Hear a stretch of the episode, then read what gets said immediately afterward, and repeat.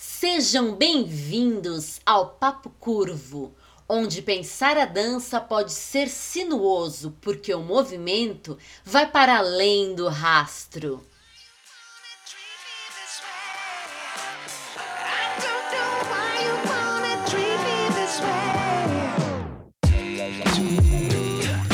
Papo Curvo, o papo mais fora da linha para os amantes de boas conversas dançantes. Olá, meu povo e minha pova desse universo galáctico cósmico dançante. Sejam muito bem-vindos a mais um episódio do Papo Curvo, o nosso podcast de dança, onde toda semana eu, Henry Chuang, desafio Talita Lemi Chuang, também conhecida como Talita LC ou vulgo minha esposa amada, a discutir um ou mais temas relacionados à dança. E a gente faz isso tudo sem combinar nada. Para você que já nos acompanha já sabe, mas para quem está chegando, é assim que funciona o papo curvo. E aí, Talita, tudo bem com você? Tudo bom? Tá tudo bem comigo, graças a Deus. Eu espero que esteja tudo bem com você. Tudo Eu ótimo. espero que esteja tudo bem com quem está nos assistindo e com quem está nos ouvindo. Sejam bem-vindos e bem-vindas mais uma vez. Muito obrigada, né? Por mais um dia aqui de troca. Eu sei que nem começou, mas já tô agradecendo. É bom começar com um espírito assim, Certo. de agradecimento e gratidão logo de início. É, muito bom, né? Já preparar o coração, a mente Vai aí. saber o que está reservado para mim no dia de hoje. Ai meu Deus, ai meu Deus. Certo. Hoje a Thalita, ela, ela tentou tirar de mim alguma coisa. Ela Tentei. perguntou se, se tava legal, como é que tava o episódio de hoje. Eu falei pra ela hoje, olha, eu não vou comentar nada, mas é o seguinte, vai rolar um papo cabeça hoje, Ai meu Deus. ok? Então vamos, vamos, lá. lá. estou preparada para o que der e vier. Certo. Assim, eu espero. Então, pra gente começar a conversa de hoje, eu vou falar um pouco de uma palavra específica. Tá. tá? A palavra central da nossa discussão de hoje vai ser a palavra consciência. Consciência. Sim, e como a gente gosta muito de ponderar, né, a respeito do significado das palavras, etc., eu resolvi trazer a definição do dicionário aqui de consciência para você. Eu sei que você já sabe, provavelmente a maioria desses é, dessas definições, o ouvinte também, mas é sempre bom dar uma olhada. Ok. Então vamos lá. Primeira definição: faculdade da razão julgar os próprios atos. Número 2, figurado, sinceridade. Número 3, ação que causa remorso. 4, probidade, honradez. 5, opinião. 6, cuidado, atenção, esmero.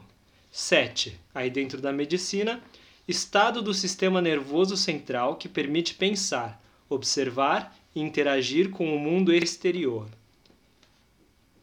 Ok, Ok. é isso. Que eu ia entrar aqui na outra.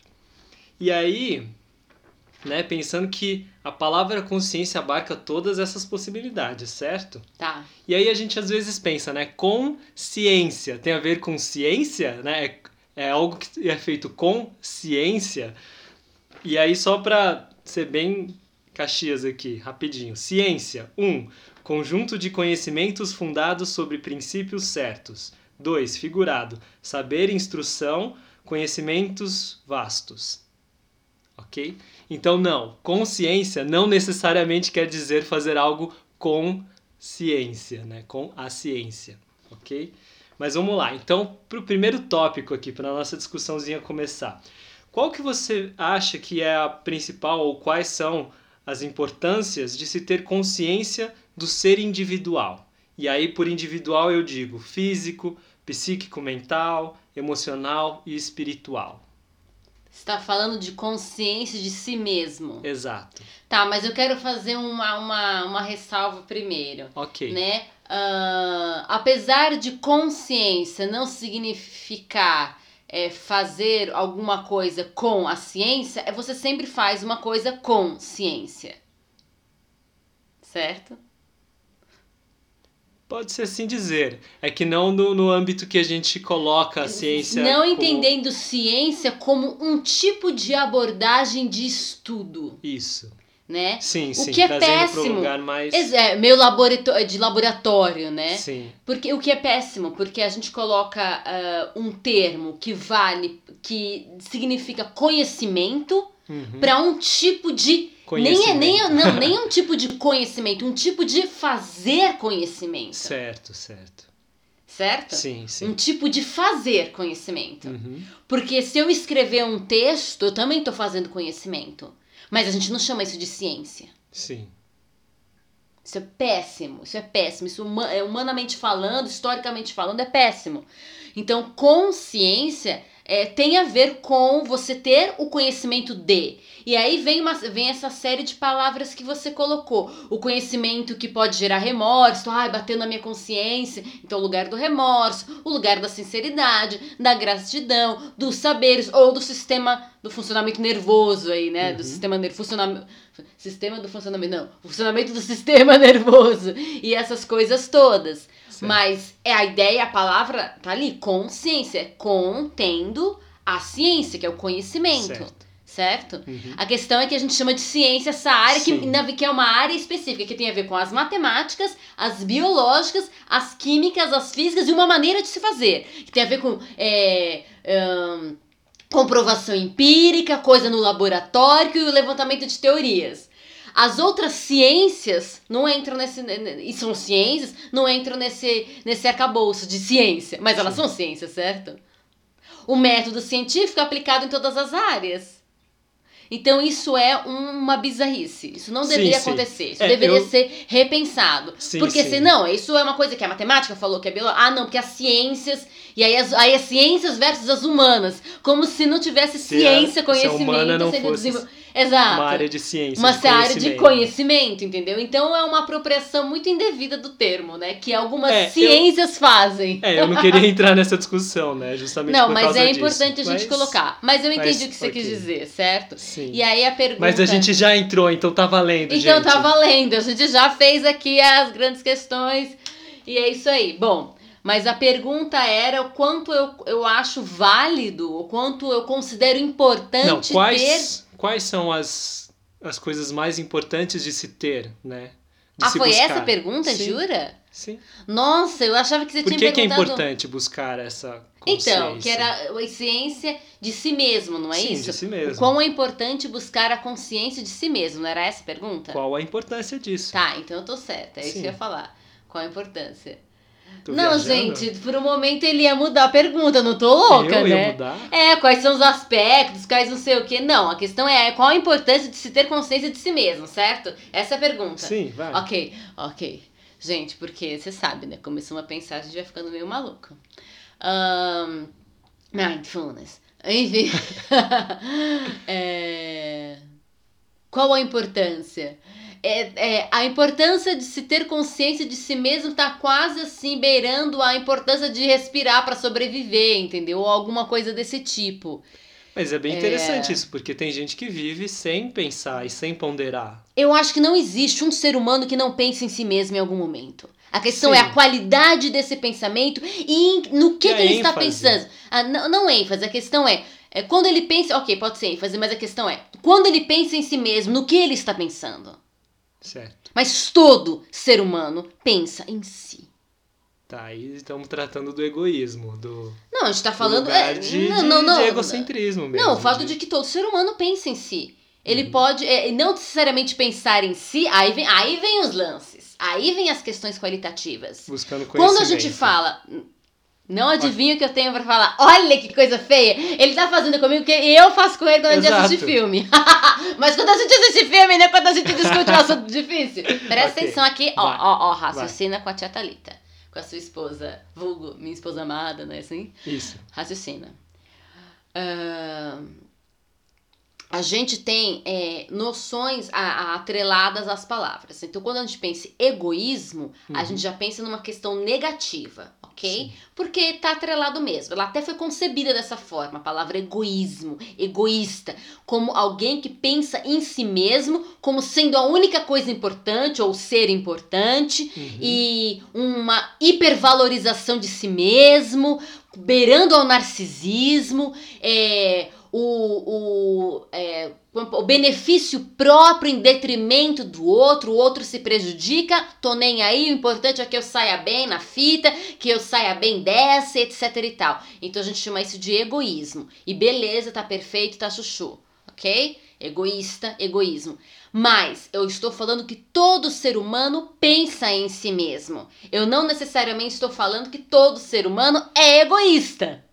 Ok? Ok. Todo ser humano pensa em si mesmo, não tem um ser humano que não pensa em si mesmo. A questão é a qualidade desse pensamento.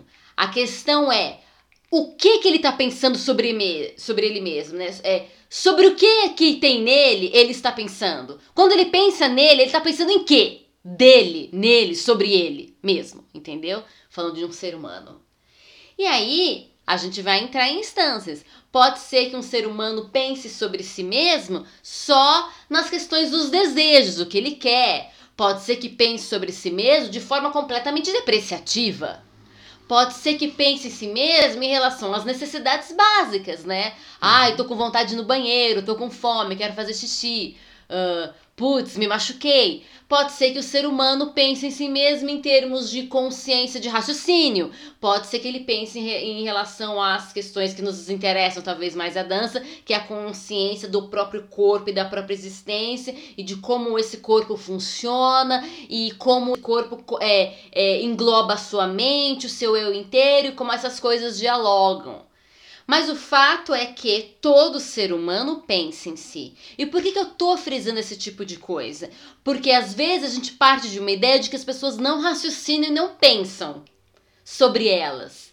Mas eu não sei se essa é a melhor maneira de a gente adentrar o universo é, desses trabalhos que a gente chama de somáticos, que entendem o corpo inteiro, que fazem, sabe? Às vezes a gente, a gente, ok, talvez no nosso É blá blá eu- blá a gente fala, porque É. a gente quase não para pra pensar nessas coisas, mas a gente pensa em muitas coisas. E essas coisas que a gente pensa, elas influenciam essas coisas que nós deveríamos parar e pensar, que dizem respeito mais a questões fisiológicas, cinesiológicas, anatômicas, até biológicas, digamos assim. Se a gente parasse para pensar um pouco mais essas coisas, as outras coisas é, talvez é, ficariam com menos peso, ganhariam menos, sei lá, entendeu o quê?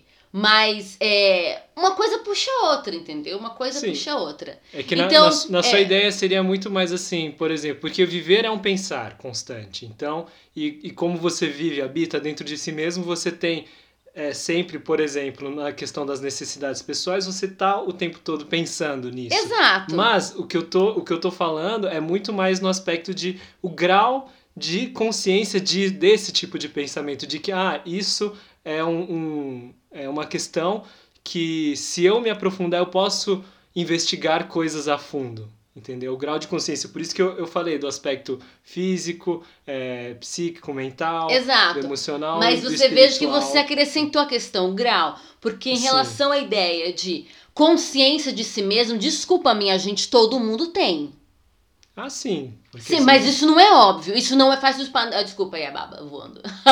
isso não faz parte dos discursos das pessoas. E às vezes eu entendo por quê. Porque quando a gente pondera sobre as possibilidades de consciência de si mesmo, a gente olha para as pessoas andando, muitas vezes vivendo, ou mesmo nós mesmos em algumas circunstâncias, situações, e tipo, meu, parece que a gente não tá tendo consciência, parece que a gente só, tipo, deixa a vida me levar, a vida leva eu, entendeu? E vai, tipo, Maria vai com as outras, vai na onda e tal. E isso existe. Mas algum grau de consciência tem. Por quê? Porque você continua sentindo fome, você vai e come. Você sente vontade de ir no banheiro e você vai no banheiro. Você sente sono e você dorme. Isso é um tipo de consciência de si mesmo daquilo que o teu corpo tá pedindo e pensando no teu corpo inteiro tá pedindo. Uhum. Certo? É mesmo quando a gente tá falando de desejos, outros graus de consciência que aí às vezes caímos no egoísmo, egoísmo, né? Mas quando a gente fala de desejos, quando a gente fala de vontades, de sonhos, que é um pensar em si mesmo,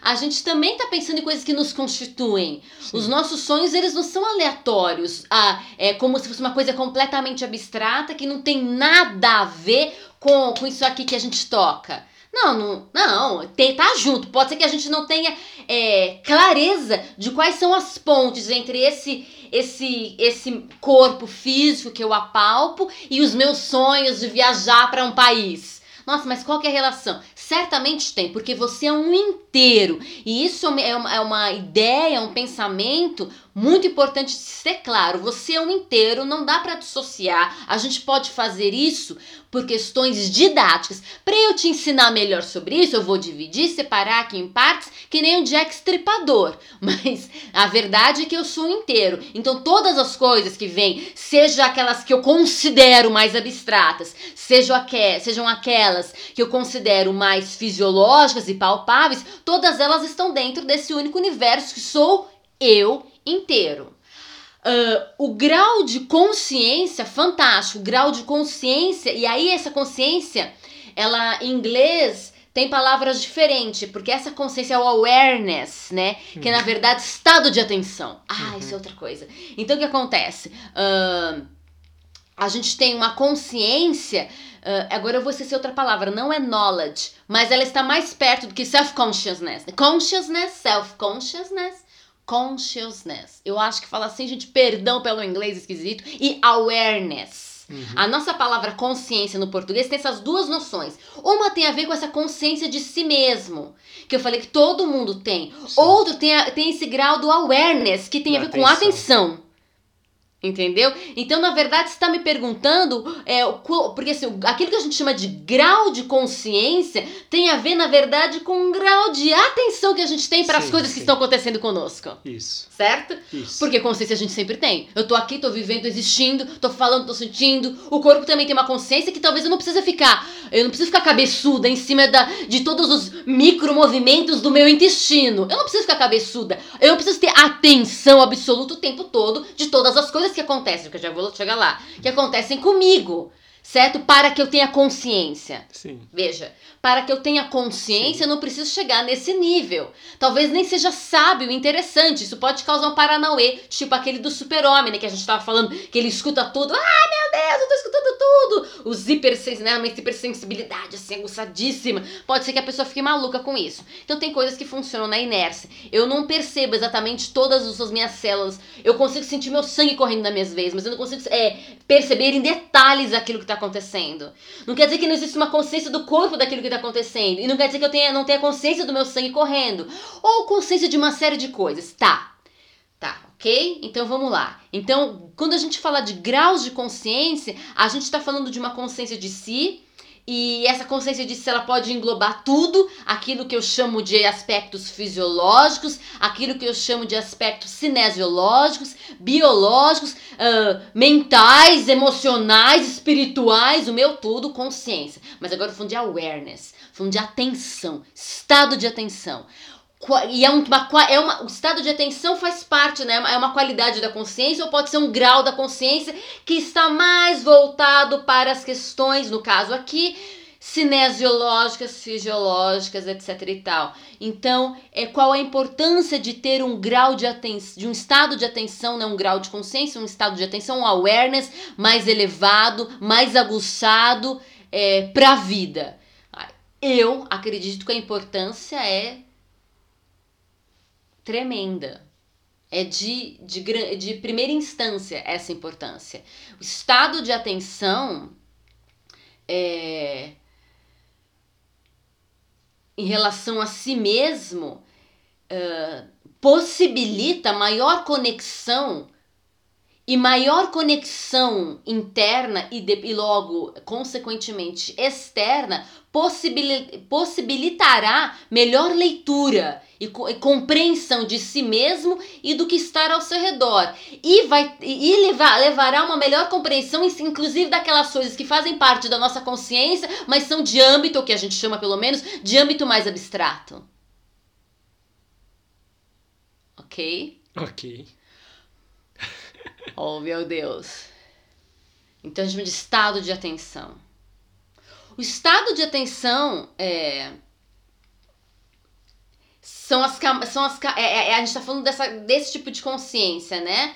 Então a gente, a gente tem a consciência que é, é de si mesmo, né? Que é esse, esse, saber da nossa existência. E ele existe, ele, existem várias, é, vamos dizer assim, várias frentes, né? Eu tenho o quanto eu entendo, o quanto eu tenho consciência da parte fisiológica, o quanto eu entendo e tenho consciência da parte emocional, o quanto eu entendo e tenho consciência da minha parte, sei lá, mental, o quanto eu entendo e tenho consciência da minha parte cinesiológica, certo? Eh, fiz, fiz bloquinhos. Então, minha consciência é ciência. É, uh, então, consciência, eu tenho, tenho essa ciência, esse conhecimento de mim mesmo nessas várias áreas aquele diz respeito ao funcionamento do meu corpo, às partes do meu corpo, às minhas emoções, a como eu penso, é, etc e tal, ok? Aí eu tenho graus disso. E o grau que a gente está que mais nos, que, que nos interessa agora é o que a gente chama de estado de atenção. Tum, estado de atenção, awareness. Faz parte da palavra consciência para nós do português, no, no inglês separa, né? Consciência como saber, saber todo mundo sabe. Todo mundo sabe de tudo, todo mundo sabe. Se o ser humano já morreu, ele sabe. Qual é o grau de consciência que ele tem isso, no sentido de que esse estado de atenção é awareness. E esse grau de, esse estado de atenção awareness, ele também vai apontar o, a noção de realidade da pessoa. O quanto aquilo que ela sabe é, é, é real ou não, ela pirou na batatinha, entendeu? Uhum. E aí isso tem a ver com esse estado de atenção.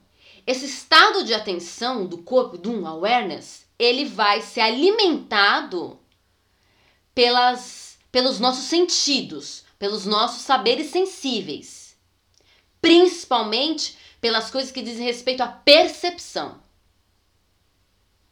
E aí a percepção é sempre duas a percepção de si, que a gente chama de propriocepção, e a percepção do outro. Agora, a propriocepção ela também tem camadas. A propriocepção no que diz respeito às questões fisiológicas, às questões cinéticas, que tem a ver com o movimento. E aí, um, na verdade, um sentido do corpo os sentidos do corpo, a gente conhece os cinco, mas na verdade os sentidos do corpo são as maneiras que, o, que a gente tem, são os sistemas, os órgãos, que funcionam para a gente entender o que está acontecendo dentro e o que está acontecendo fora.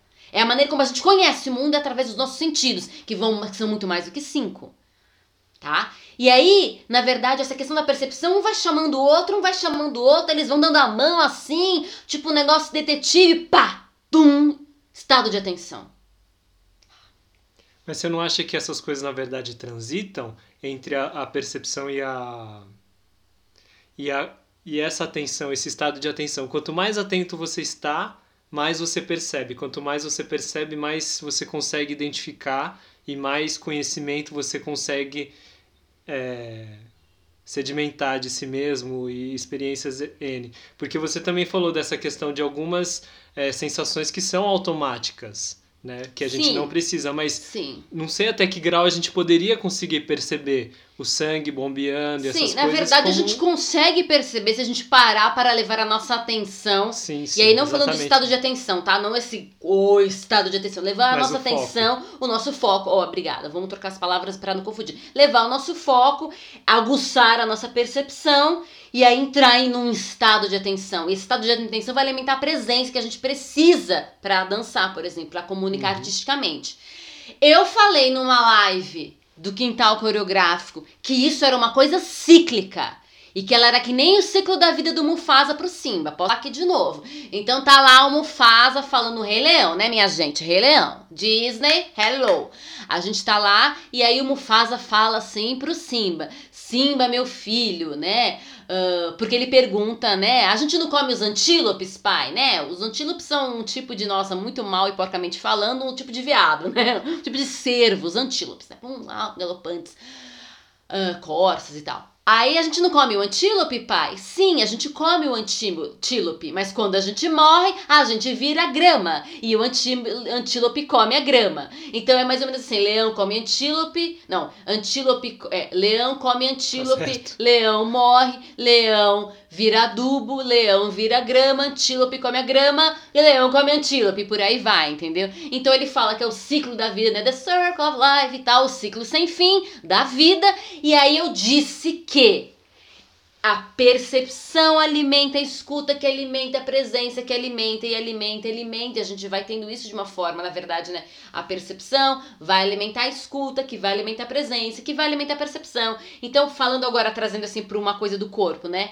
É, é o meu foco levado ao bombeamento do meu sangue vai aumentar a minha percepção daquela parte. Essa percepção pode me trazer a um estado de atenção que vai me alimentar aquilo de novo e por aí vai, entendeu? Entendeu? Então as coisas, sim, elas se retroalimentam. Uma coisa chama a outra, porque trabalha em cooperação e em colaboração, uhum. ok?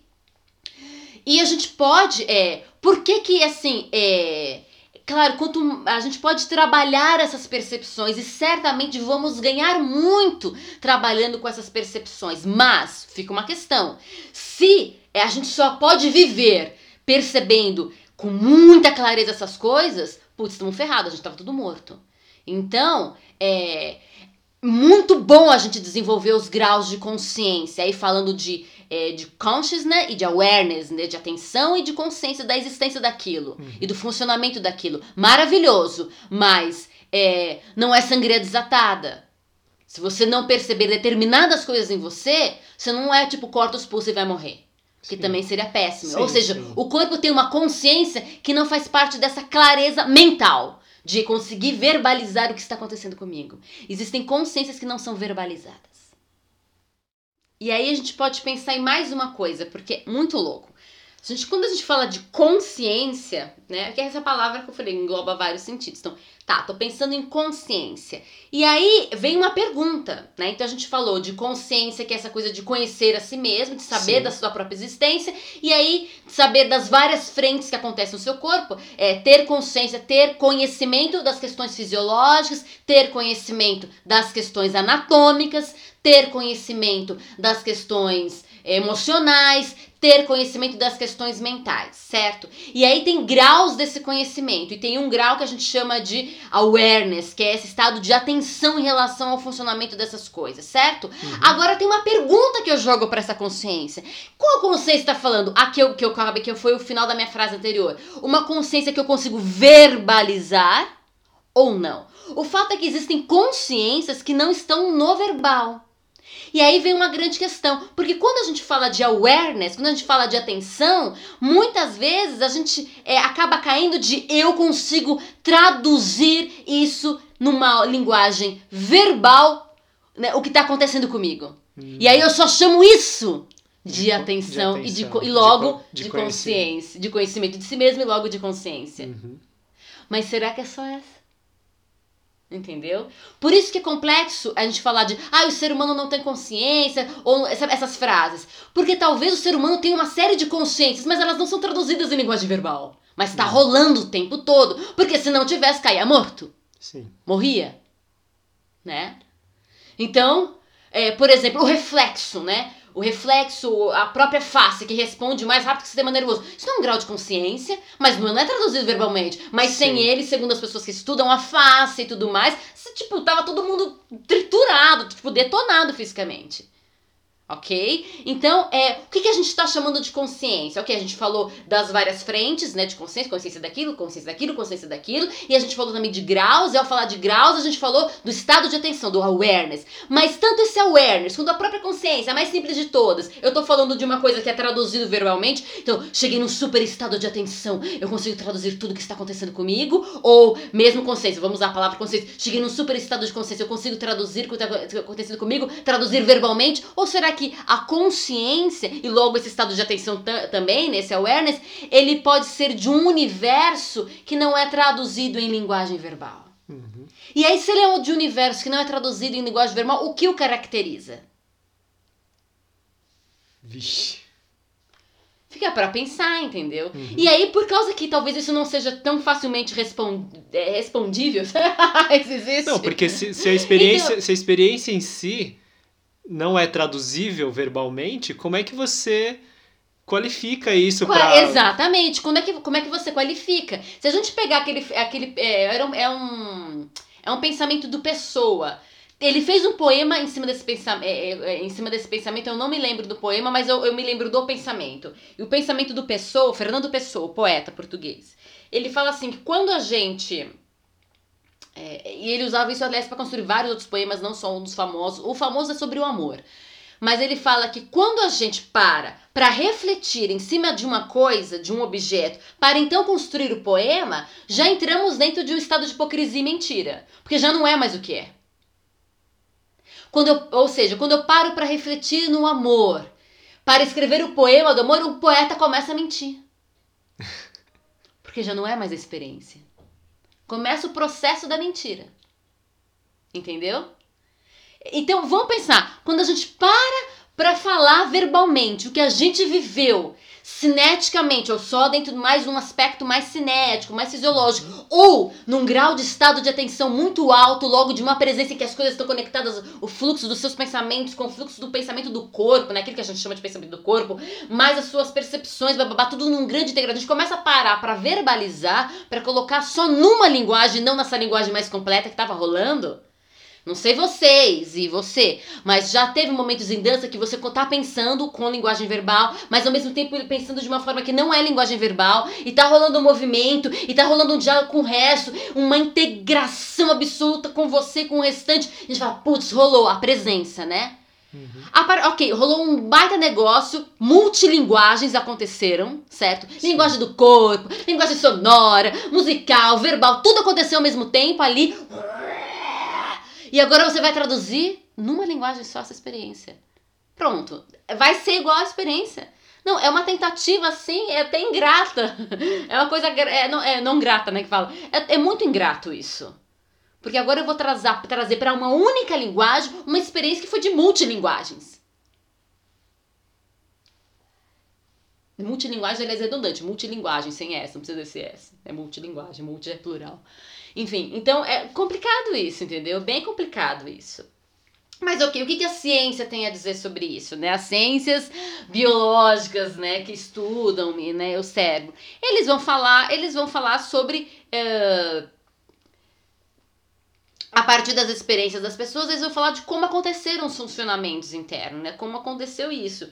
E voltando para a sua pergunta, é, é importante ter, desenvolver esse tipo de coisa, é claro, para a gente chegar em integrações cada vez maiores Sim. e poder viver a totalidade do ser humano. Você é, acha que. Ele não é sine qua non pra ter uma existência de uma pessoa. Sim. Mas, putz, essa existência pode ganhar uma potência de existência, digamos assim. Possibilidades muito, mu muito maiores se ela desenvolver aquilo. Sim. Se ela desenvolver esse, é, não só o awareness, que não é traduzido verbalmente, mas um awareness, um estado de atenção, uma consciência que ela também consegue, ainda que é, é, não chegue aos pés da experiência empírica, é, se ela conseguir traduzir em palavras também essas coisas e, e, e aguçar também, mesmo que não consiga tra traduzir em palavras, mas aguçar essas percepções outras, para além daquilo que já existe, que certamente já existe, porque senão não existiria vida, maravilhoso. Sim. Entendeu? É, você acha que, que essa questão ela tá, tá atrelada à saúde? Porque, assim, por exemplo, claro que a gente consegue viver, a gente sobrevive, sobrevive, entendeu? Mas você acha que a consciência disso ela traz uma saúde melhor? Você acha que a, a, a saúde plena só é atingível se você tiver conseguir chegar pelo menos num patamar talvez um pouco menos automático de consciência? Ou você acha que não?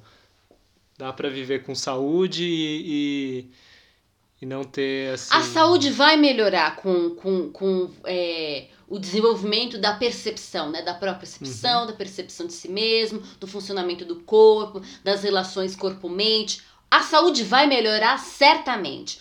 O que a gente não pode, é, a gente tem que tomar cuidado, é para não achar que é um lugar que eu vou chegar e que eu nunca mais vou sair dali. Ah, não tá? Sim. Nem a galera, os yogis, nem os gurus, nem pastores, nem padres, pessoas de respeito, né, que pensam, sabe que não existe um patamar que você chega e você não volta. Quem trabalha com meditação sabe que, é, vamos por exemplo, você no começo não consegue meditar muito, aí você chega num momento que você quer meditar uma hora e pensa, putz, daqui, daqui o, a, é, o céu é o limite, né? Vou conseguir meditar. Não, filho, vai ter uma hora que você não vai conseguir nem mais essa uma hora. Por quê? Porque a gente é assim, a gente é mais. É, por isso que é estado de atenção fluxo, também que exato, a gente fala. Entendeu? Não é de uma consciência automática. É, não é do tipo, mas... tipo, alcancei o Nirvana e agora tô lá. Né? Que aqueles que creem no Nirvana e que chegam nessa coisa é uma crença, ok, respeito. E, mas tô falando aqui do cotidiano do ser humano, tá? Não Sim. da possibilidade de uma transcendência absoluta e de um estado, até porque aqueles falam que quando a pessoa alcança o nirvana, ela até sai desse plano, vai para outro plano, sai da terra, né? Uhum. Então não estou falando do nirvana, não estou falando desse lugar transcendental. Estou falando aqui do dia a dia, do, do- da, das, Sim, da consciência, do estado de atenção do dia a dia, tá? Da consciência tanto como um saber de si mesmo, como a consciência como um estado de atenção, e aí entendendo que esse estado de atenção nem 100% ou nem todas as vezes é traduzido ou não verbalmente. E talvez nem o conhecimento de si mesmo também possa ser totalmente traduzido, né? Então, consciência, awareness, consciousness, consciousness, conhecimento de si mesmo, podendo não ser traduzido verbalmente, e awareness, estado de atenção, podendo não ser traduzido verbalmente, ok? Verbalmente em linguagem verbal, palavras, ok? É, certamente a sua vida vai melhorar. E vai melhorar. Só que isso é processo, isso é jornada, isso é caminhada, e não tem um lugar que você vai chegar. Sim, O lugar já é o constante. É o exercício constante. Hoje rolou, hoje não rolou.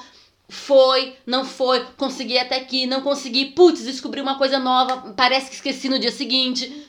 E isso é uma jornada, por isso é interessante. É, a jornada trará saúde, mesmo nos dias mais downs. Uhum. Mesmo nos dias de putz, não rolou, também vai trazer uma coisa interessante. Porque às vezes não rolou porque eu, é, rolou. E aí havia a pergunta do que que não rolou. Ai, é, não- às vezes a gente fala, ai, não rolou, não rolou porque você não tá conseguindo traduzir verbalmente. Mas talvez alguma coisa tenha rolado. Uhum. E talvez, boom, shutdown. Talvez o seu corpo tenha feito um shutdown na sua cabeça porque ele precisava resolver outra coisa.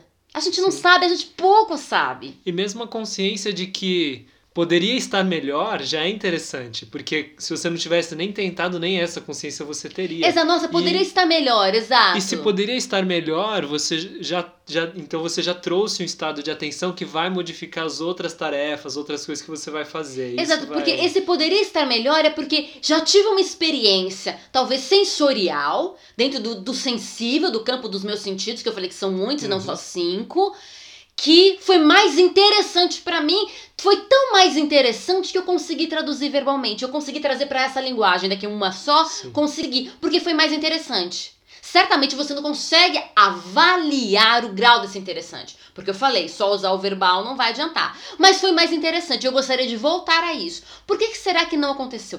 N razões. Possivelmente você não vai conseguir abarcar todas as razões, eu falar, dizer, entender, compreender as N razões. Talvez alguma razão tenha sido por preservação própria. Talvez o corpo tenha feito um shutdown pra pre- autopreservação. Não, não dava. Aquela, aquele paranoia é muito louco, mas tipo, todo dia não rola, entendeu?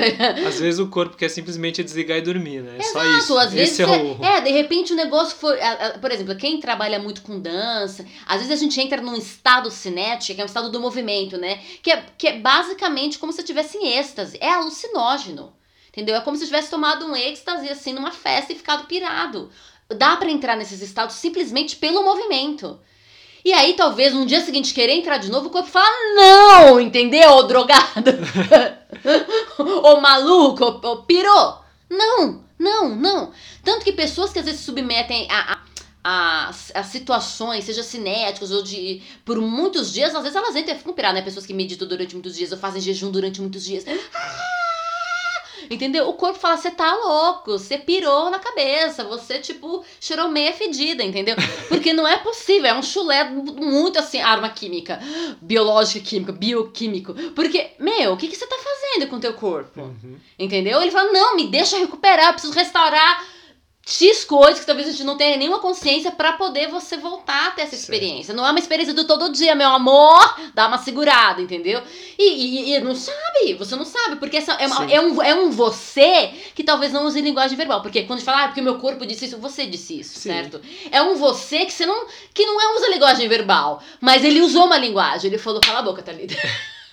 Acabou, parou. Hoje, hoje é descanso, entendeu? Você vai tentar, não vai conseguir. Agora, o legal, o legal é que sim, melhora a saúde, conhecer, sim. E outra, isso é arcabouço técnico. Isso pode ser desenvolvido. Então, conforme a gente vai tendo experiência e vai estudando e vai experimentando e vivenciando, a gente pode aguentar alguns dias fazendo esse tipo de coisa. Pensa num bailarino em temporada. Uhum. Ele tem que, ele tem que é, é, trazer a existência igual, igual não vai ser nunca. Sempre igual não vai ser nunca, porque nunca é igual. mas ele tem que é, reproduzir alguns conhecimentos. É, ele tem que colocar coisas na mesa de novo, e de novo, e de novo, e de novo, e haja haja uma administração tá, tá do corpo. Nesse momento de, de, apresentação espetacular, digamos. Exato. Ele tem que subir no palco e fazer a mesma coreografia com exato, a mesma qualidade. É exato, porque tá o cara falando. pagou o ingresso e ele quer ver o espetáculo arrasando que todo mundo tá falando. Sim.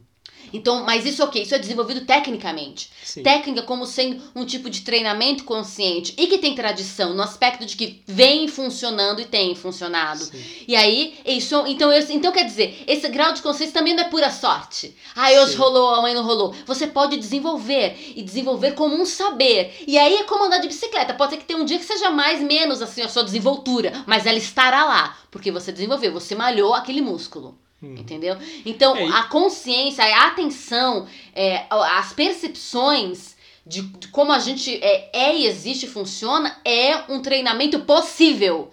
Então, alguma conquista para todo sempre pode existir, entendeu? Certo. Nesse aspecto. E logo a sua saúde melhorará. Melhorará. Difícil, né? Vai melhorar.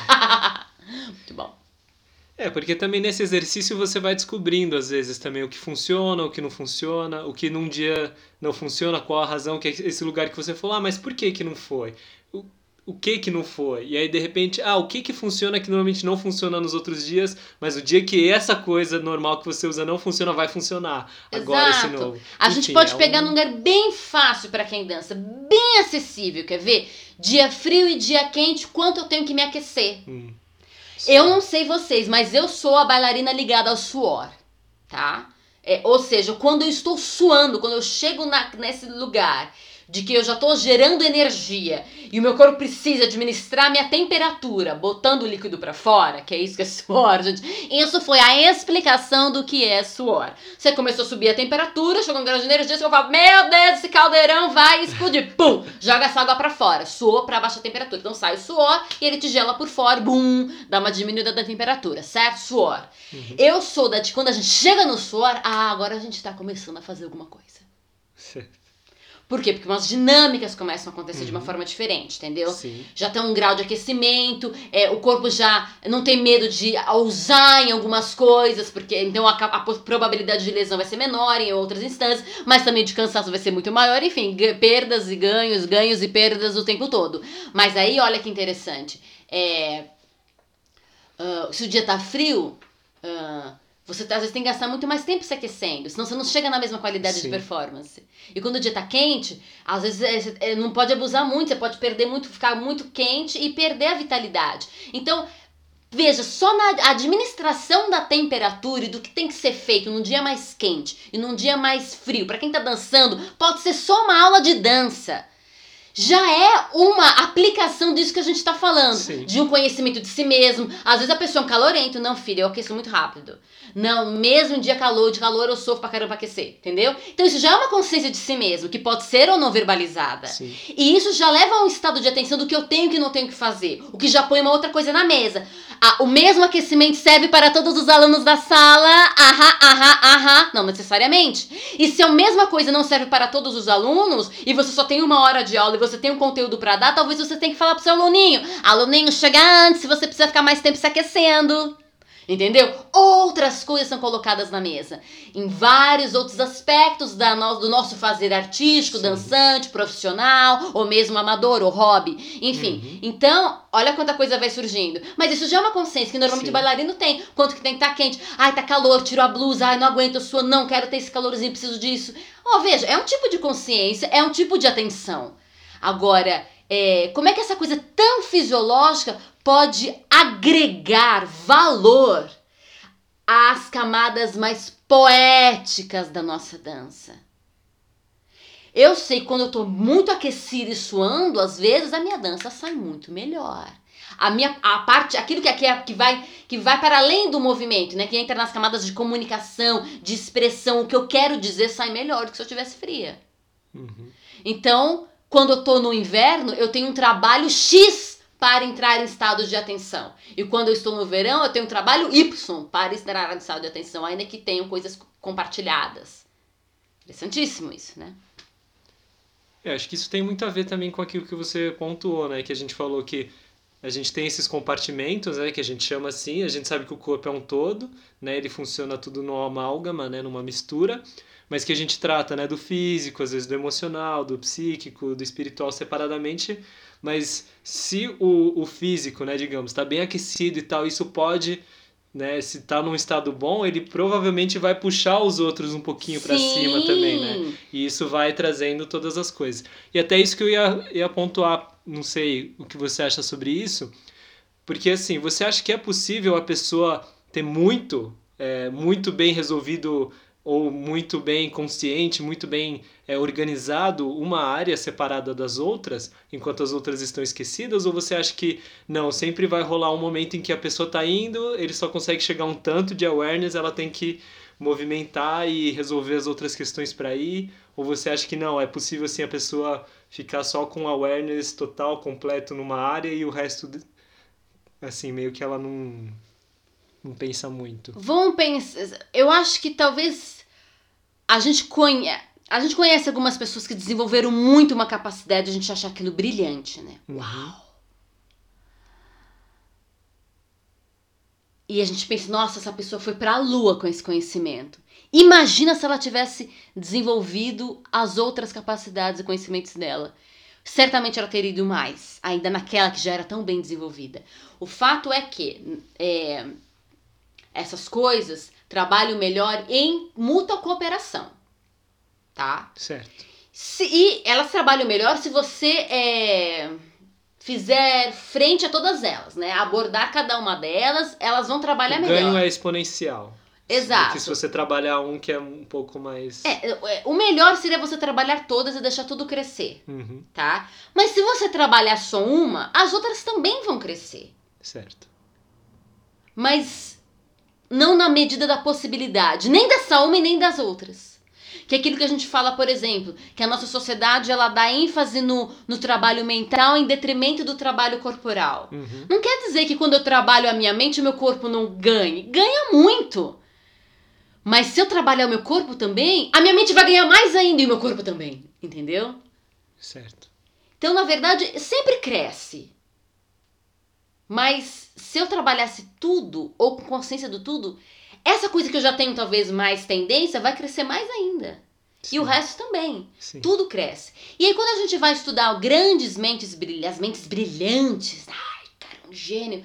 E às vezes a gente fica com essa, essa ilusão de que o cara só treina a cabeça dele, né?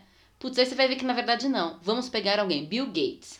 Aí a gente pensa, não, é, não, você pensa no Bill Gates, logo você vê a imagem do, nerd, me, do, nerd, do nerd mental em detrimento do corporal, certo? Logo Sim. você vê essa imagem. Não, ele é mental. Eu, o Bill Gates é o exemplo de alguém que é uma mente brilhante, mas corpo zero. Quem disse? O cara adora jogar tênis. É extremamente competitivo. Sim. Faz exercícios físicos todos os dias. E tênis, nossa, estado de atenção e awareness é, é, é traduzido, traduzido no reflexo rápido um jogo isolado, que é você sozinho pra lá pro outro, uma raquete, uma bolinha, uma tem uma pessoa do outro lado fazendo a mesma coisa, fazendo o mesmo jogo com ela mesma, porque é um jogo com você mesmo, né? Principalmente o tênis, depois com o outro.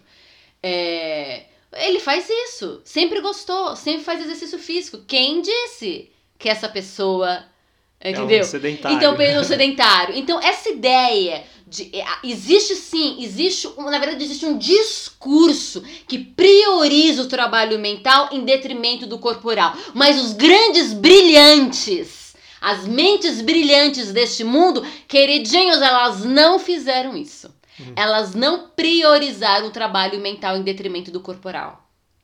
Só que a galera que tem esse discurso pega esses como seus representantes, mas eles não são. Bill Gates não é representante de quem é, prioriza trabalho mental em detrimento do corporal. Ah, o mental é mais importante do que o corporal menos. Ele não é. Só que quem é a mídia, sei lá, quem veicula esse discurso pega ele como um representante, mas ele não é. E as mentes brilhantes desse mundo não não são representantes dessa dicotomia. Elas não são, porque não tem como ser uma mente brilhante na dicotomia. Não tem. Não tem. Essa Alguma coisa você. Né? Agora, tem pessoas que são brilhantes, né? Que a gente às vezes está. A gente, é, a, o mundo, a educação tá tão. tão. É, rudimentar, assim, na parte ruim do rudimentar, né? Na concepção rudi, é, tão assim aquém do que poderia ser, Ah, tá. que qualquer pessoa que, eu, que, que, tipo, juntou uma frasezinha de uma forma melhor, nossa, que pessoa inteligente, que pessoa brilhante. Não, filha, ela só juntou um pouquinho melhor.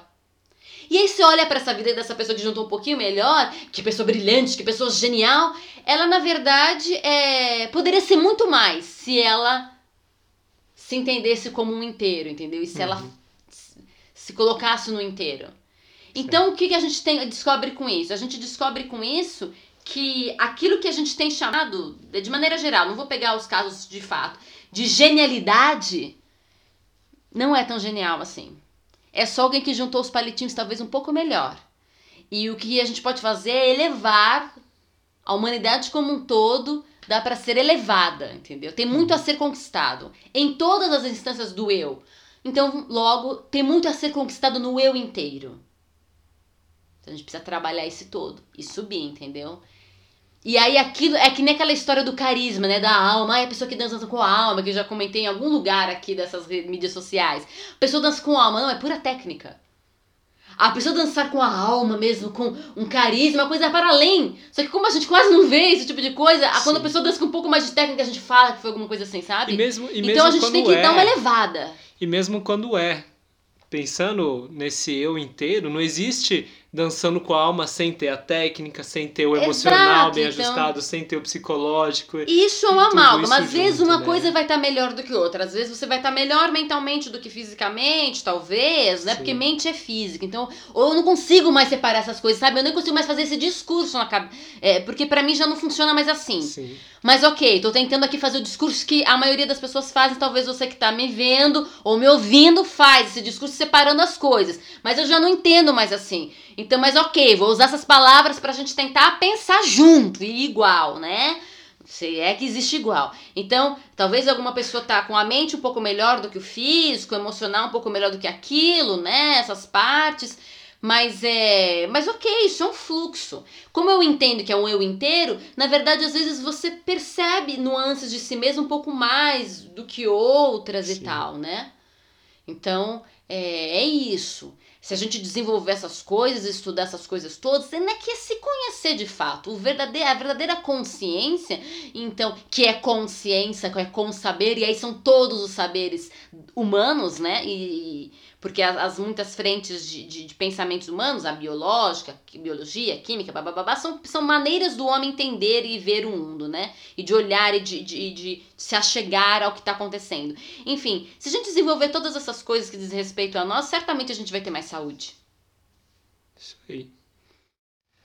Ok, eu vou voltar um pouquinho agora numa coisa que você falou lá atrás. E aí você vai entender por quê. Porque nesse lugar que a gente estava falando de, dessa percepção do eu, de mim mesmo, né, dessa percepção mais interna, dessa própria percepção, ela vai levar a um diálogo e a uma necessidade também da percepção do outro, do Sim. fora, né? Então eu comecei perguntando, falando sobre essa questão da importância, né, da consciência de si, do ser individual, e aí eu queria pensar um pouquinho nessa questão do coletivo, da identidade, cultura, o outro que é igual, que é semelhante. Então, é, porque a gente pensa assim que algumas estruturas corporais, macros, né, se a gente pensar em espécie, essas coisas, a gente é muito semelhante, né? A palavra identidade, né, vem disso também, né, de, de idêntico. Mas como que essa questão da coletividade, como isso afeta a minha dança, como é, ter clareza desses, desses, dessas questões, ele vai mexer com, com a questão da consciência, como isso afeta a prática da dança. Você fez uma, várias perguntas, comece com Sim. uma. Ok. Vamos falar um pouquinho da questão do coletivo. Como isso mexe com o meu, é, com o meu ser. Tá? Porque a gente pode pensar o outro como espaço, como tempo, mas vamos pensar no outro semelhante, No outro ser humano. no outro Tá. ser humano. Eu já falei, eu acho que foi num papo curvo, de que quando a gente entra em contato com qualquer coisa, a gente é. Não, eu disse no outro papo curvo que a gente sempre está em relação. Eu Sim. acredito que tenha sido num papo curvo, tá? Num podcast. A gente sempre está em relação. Não existe não estarmos em relação, tá? A gente está Uhum. colocado aqui nessa terra e essa terra, ela acontece com relação, tá? E a relação é comigo mesmo e que tudo que tá ao meu redor. Tudo, absolutamente tudo, certo? Então eu me relaciono com o espaço, com os objetos que também são espaço e outro, com as sonoridades, com o ar, com as coisas que eu não vejo, como o vírus, com Covid-19, tô em relação com tudo o tempo todo até, com tudo que estiver ao meu redor o tempo todo. Certo? Então agora eu tô falando de outro ser humano. Sim. Certo?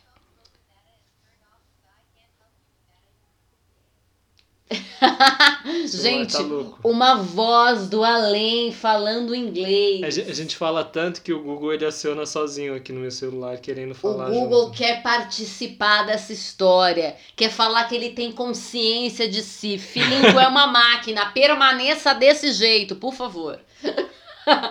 Bom, enfim, a gente, em relação com o outro, com a coletividade, é... o outro pode ser o caminho para você conhecer a si mesmo melhor, tá? Ok. Por quê? Porque é, eu não consigo. Ok, eu consigo olhar para algumas das minhas estruturas, mas eu não consigo. Algumas coisas eu não consigo me olhar. As minhas costas. Certo? Eu não consigo olhar algumas coisas. Eu consigo levar a minha atenção e o meu pensamento é, para lá, e isso pode ser imagético. Logo está associado com alguma coisa que entrou pelo seu olho, né? Uma imagem. As imagens que a gente configura é, né, pode ser junções de coisas que entraram, certo? Como imagens. E, e a gente evoca imagens porque a gente viu isso em algum momento. Ah, mas eu invoco umas imagens que eu nunca vi. Mas você viu elementos que compuseram essa imagem em alguma, algum momento, certo? Certo. São as nossas referências. E a gente pega referências que a gente não tá vendo, que a gente não tem como você está vendo, né? A gente vê muita coisa. E a gente não tá percebendo que a gente tá vendo. É, a gente não fica decodificando Ele cada todos linha, os detalhes. cada tom, você cada andou na rua, passou um monte de informação, seu olho captou e selecionou o que vai ver e o que não vai ver. Tanto que quando a gente começa a pensar numa nova coisa, a gente começa a ver. Então, por exemplo, nossa, quando eu comecei a namorar com você você é asiático, aliás, até antes, quando eu comecei a estudar japonês, lá atrás, 2003, 2004, é, eu comecei a falar sobre essas questões né, da língua japonesa e asiáticos, etc e tal, e a minha mãe começou a ver, nossa, eu tô vendo um monte de japonês na rua, não tinha tanto assim, eles estavam todos lá, você não via. Porque a, é, a visão é seletiva, o cérebro é seletivo, ele absorve tudo, mas ele só decodifica algumas coisas, porque, filho, senão, mais uma vez, síndrome de super-homem. Não dá, difícil, complexo, complicado, tá? Então, síndrome de super-homem, a gente faz uh, uh, uh, uh, uh, assim com atenção. Pelo menos dá decodificada. É... Então, é, o outro ele pode ser um caminho para desvendar você mesmo, entendeu? No- na observação. E aí, na observação, não usando só os olhos, mas usando todos os outros sentidos. Certo. Entendeu? Perceber o outro pode levar você a perceber a si mesmo Uhum. né? A ideia de limites, a ideia de contorno e uma série de outras coisas. Ah, então, quando eu olho para o outro, eu posso passar a entender melhor eu mesma. Isso a gente pode ver professor em sala de aula, né? É, ele ensina, ele acaba aprendendo muito mais porque está ensinando, não só Sim. porque ele está falando mais uma vez sobre aquele assunto que ele já conhece, mas porque ele está em exercício de observação e troca. E é como o aluno responde, ele aprende de uma outra maneira e sobre outro ângulo aquele assunto que ele já conhecia anteriormente. Sim. Enfim, então, é, Ou até mesmo quando o aluno ele pega e compõe aquele conhecimento que está sendo colocado com Exato. alguma coisa do repertório dele, né? Acrescenta Exato. uma camada. Então, que- o outro, ele, ele é um caminho para se descobrir. E existe outra coisa. Então, isso é um, um detalhe. Uhum. Outro detalhe é que existe uma consciência que é coletiva, né? Que é uma coisa que você colocou até. E aí, qual que é essa consciência que é coletiva? Essa consciência coletiva pode ser falado de várias formas, né? A psicologia vai tratar de um jeito, outras áreas do conhecimento talvez tratem de outro ainda, um outro jeito ainda. Mas o fato é que é,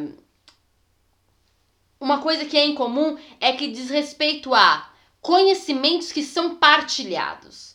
Isso é uma Uhum. consciência coletiva, né? Então, tem a ver com conhecimentos partilhados. Se eles são de caráteres imagético, psíquicos, é, senso comum, leis, espaço, enfim, mas um conhecimento compartilhado. Então, uma consciência, é um conhecimento compartilhado. E a gente compartilha com os nossos semelhantes uma série de conhecimentos. Agora a gente está falando de corpo, né? Falando, voltando para que tipo de, de consciência que a gente estava tratando, mas da percepção de si de forma total. Será que é possível a gente partilhar com o nosso semelhante esse tipo de conhecimento também? né? E aí, se, é, se eu me conheço profundamente, será que isso pode ser uma maneira também de eu conhecer o outro? Eu conhecer o outro, voltar a conhecer. Será que esse ciclo sem fim do Mufasa, que eu falei que acontece, uhum. né? De propriocepção alimentar, escuta que alimenta o estado de atenção, que alimenta a presença e por aí volta. É, também pode ser a dois? Eu acredito que sim. Primeiro porque a gente é feito da mesma matéria, né? E a gente, quando se está falando de dança, é o corpo em movimento no tempo e no espaço. Então é a mesma matéria, corpo no movimento e no tempo e no espaço, ainda que com as suas peculiaridades, peculiaridades atreladas ao seu código genético, peculiaridades atreladas ao contexto de vida que você teve até agora, né? A sua história, Sim. né? Que vai moldar você, junto com o seu código genético.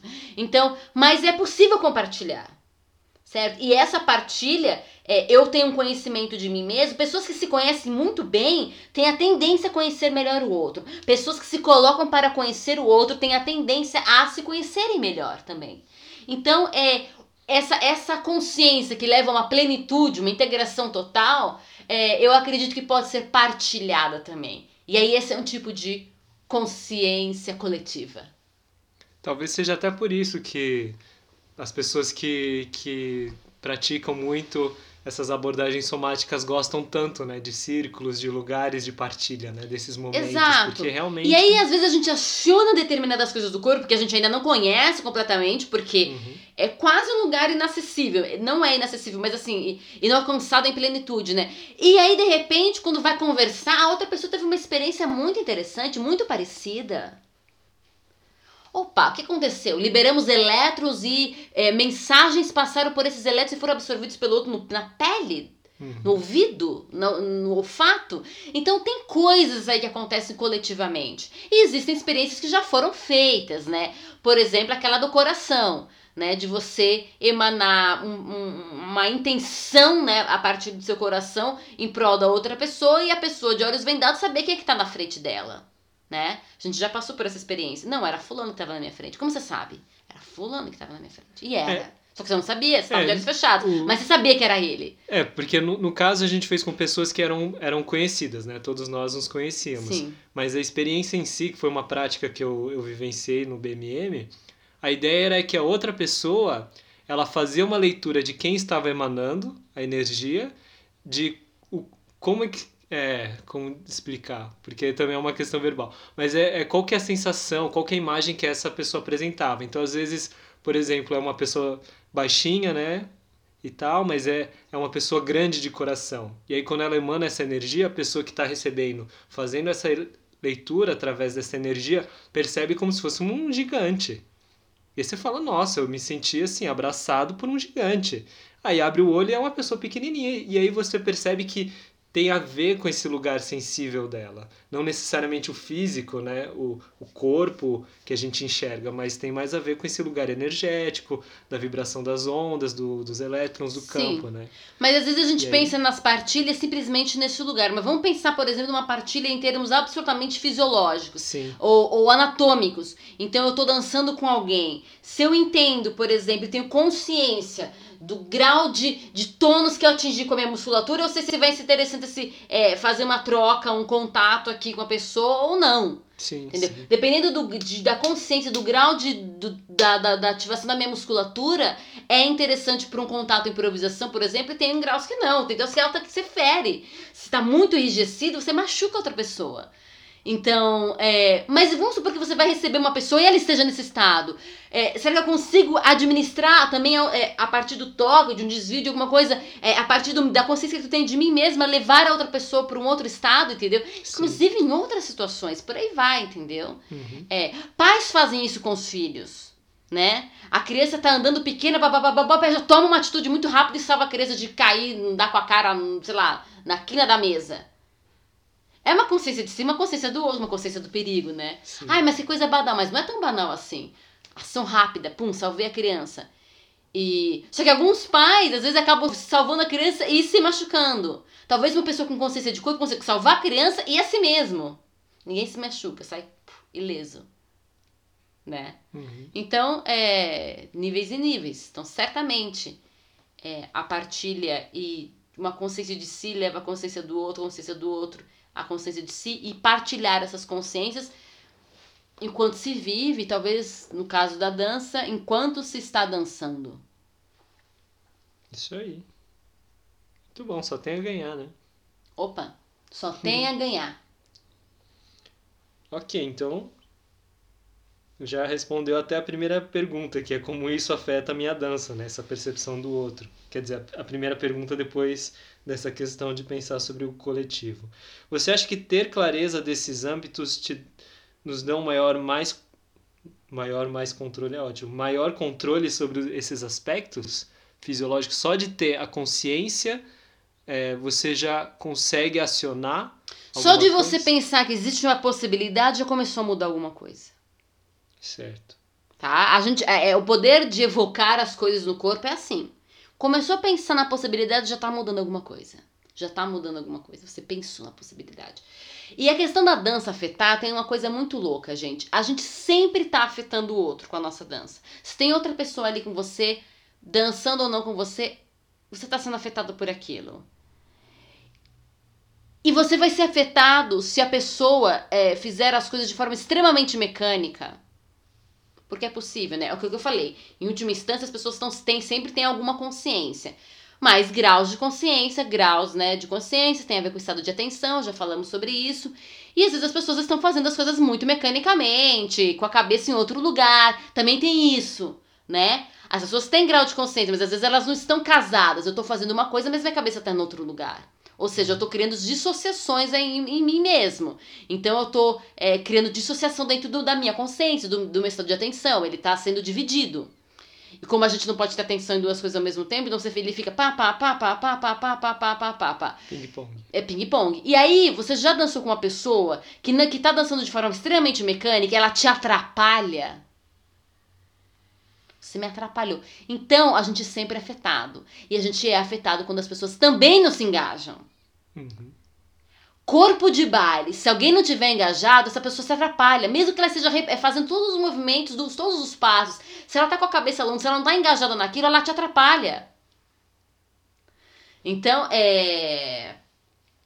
E aí a dança não acontece. Então, é, se você quer só dança, você quer dançar bem, é, se você tá dançando no coletivo, garanta de alguma forma, nem que seja num papo antes de dançar, que o outro também se engaje, porque senão ele vai te atrapalhar. Ele vai te atrapalhar. muito louco isso né? E isso é muito louco. Eu já estive em situações de coletivos que, nossa, que atrapalhação E às vezes total, a gente não- entendeu? não, percebe na hora o que, que é o que, que, tá, aconteceu, nossa, né? ai, não foi, não Sei foi o que, a porque... pessoa acertou tudo, mas por que, que não deu certo? É, a gente acertou os passos, mas foi muito esquisito. Uhum. Certo. Ok, você acha que essa consciência de que eu não estou sozinho naquilo que eu faço, né? Ou que eu penso às vezes, porque eu tô eu me, me identifico nesse coletivo. Ele nos traz um lugar de, de paz, assim, de alento, de ai, que bom que eu pertenço ao outro, ao mesmo tempo que ele traz uma consciência de que, ah, como a gente faz igual essas coisas, eu posso pensar no diferente também? Você acha que isso faz sentido ou não? É, tipo, muito louco. Calma, você falou de duas coisas diferentes. Sim, uma é assim, se você acha que, por exemplo, a questão de que eu me perceber como semelhante ou igual, me identificar dentro de um grupo coletivo, isso me traz paz no coração. Isso faz sentido? Mas como assim paz no coração? Paz de que, ah, eu não estou sozinho nesse mundo. Entende? Do tipo, ah, eu sou tipo um peixinho fora d'água. Ai, só eu gosto de dançar esse tipo de coisa? É, ou de fazer, ou de pensar, ou de viajar, né, nas ideias, na maionese. entendeu? Todo mundo gosta de ter uma- um, um grupo com quem se identifica. Uhum. E isso traz paz no coração, claro que sim. Mas se você só tiver pessoas com quem você se identifica, você pode pirar o cabeção. E aí você vai querer o diferente. Então, porque aí, aí isso é a segunda parte. Aí você, mas você acha que você vai querer algo diferente buscando no externo ou isso traz a possibilidade de você parar e pensar, olhar para aquilo que você faz de igual daquele do seu grupo e aí resolver criar uma coisa nova? Digo isso porque a gente falou recentemente, agora eu também não vou lembrar, acho que foi o Papo Curvo, falando sobre a questão de ruptura. Quando o balé chega nesse lugar de, não, vamos romper com o tradicional, vamos fazer um negócio que vai mais pro chão, mas para quem estava fazendo coisa que ia pro chão, ruptura é vir pro balé e fazer uma coisa mais para cima. Então, tanto a pessoa do balé ela poderia buscar essa ruptura fora num outro grupo que foi essa essa coisa que você levantou, né, de buscar pessoas diferentes, mas ela pode também, certo? Por conta, por identificar é, uma. É, é, não é impossível uma pessoa, por reflexão própria, pensar que talvez exista uma maneira diferente de fazer determinada coisa, um modus operandi diferente. Por conta própria, com aspas, no aspecto de que provavelmente alguma coisa que pode não ser do âmbito daquilo que ela quer mudar chamou a atenção. Então, por exemplo, eu faço parte do universo da dança. Eu faço parte de um grupo, todo mundo tem aquele mesmo pensamento. E aí um dia eu tava comendo uma coisa e veio uma, e eu vi uma pessoa fazendo uma comida diferente. E aquilo me despertou para pensar no meu grupo que alguma coisa poderia ser diferente. Eu acho muito difícil a pessoa do realmente do nada, do nada do absoluto inexistente tirar uma ideia de quero fazer diferente. Acho difícil. Uhum. Creio impossível, tá? Uma coisa, eu, eu acho agora falar minha crença, eu acho que é impossível. Mesmo quando a pessoa tem um tlim de quero fazer diferente, ela teve alguma referência. Não precisa ser referência na área dela. Alguma coisa Alguma aconteceu, coisa, em despertou. alguma área da vida. Eu não Assim, acredito, eu não acredito, eu não até- acredito no não existente. A Quase- não existência pra mim, só na minha possibilidade, só Deus, entendeu? Do Quase- não, da não existência trazer a existência. Quase que daquele lugar que a gente tava falando do, daqueles âmbitos que a gente fala, né? Olha as frentes separadas, mas na verdade é uma coisa só. Então talvez uma coisa numa área chamou atenção para outra. Exato, e alguma coisa despertou para a área dela. Mas dentro do maior, da maior parte da história, Uhum. é, a coisa se dá mais ou menos assim, dos, dos- das coisas históricas que a gente tem, a coisa se dá mais ou menos assim. Uhum. A pessoa tá fazendo alguma coisa e algum, algum item daquilo que ela faz a deixa infeliz. Certo. Aí ela tá acontecendo alguma coisa, ela repara, que nem eu falei daqui da gastronomia, né, da, da culinária, um ou outro lance. Aí ela começa a pensar um pouco. Aí ela vê uma coisa externa. E aí ela faz a, a mudança. Tá? Historicamente, foi assim com a maior parte das pessoas. Vamos falar ah, dos modernos, que a gente falou, citou os modernos da vez que a Sim. gente falou isso. A maior parte da dele, parte deles estava infeliz com alguma coisa do fazer deles. Então lá uma infelicidade. Que seja cobrança do coreógrafo, entendeu? Não é felicidade tipo, nossa, porque me developei. Não, gente, menos. Às vezes é assim, a cobrança do coreógrafo. Às vezes é você não aguenta mais ser daquela pessoa, tá? Real, vamos lá, real. Então é isso, cobrança do coreógrafo. Não aguento mais. Aí, ah, viu alguma coisa, no caso, sei lá, o que os pintores estavam fazendo. Ah, eles estão pensando diferente. Ai, eles estão rompendo com algumas coisas. Acho que a gente teria que romper e mudar uma dança. Aí faz uma viagem pra Índia, vê uma dança completamente diferente, pega uma ideia e cria uma coisa nova, entendeu? Ruptura no balé. Entendeu? Certo. Então, normalmente, normalmente, é normalmente tem referência. Por isso a referência não pode ser uma coisa descartada. Não podemos descartar referência. Primeiro, por questão de preservação da memória. Segundo, porque a gente vive à base de referência.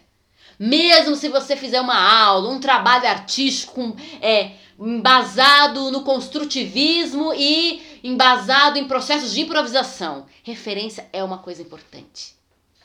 A gente vive assim.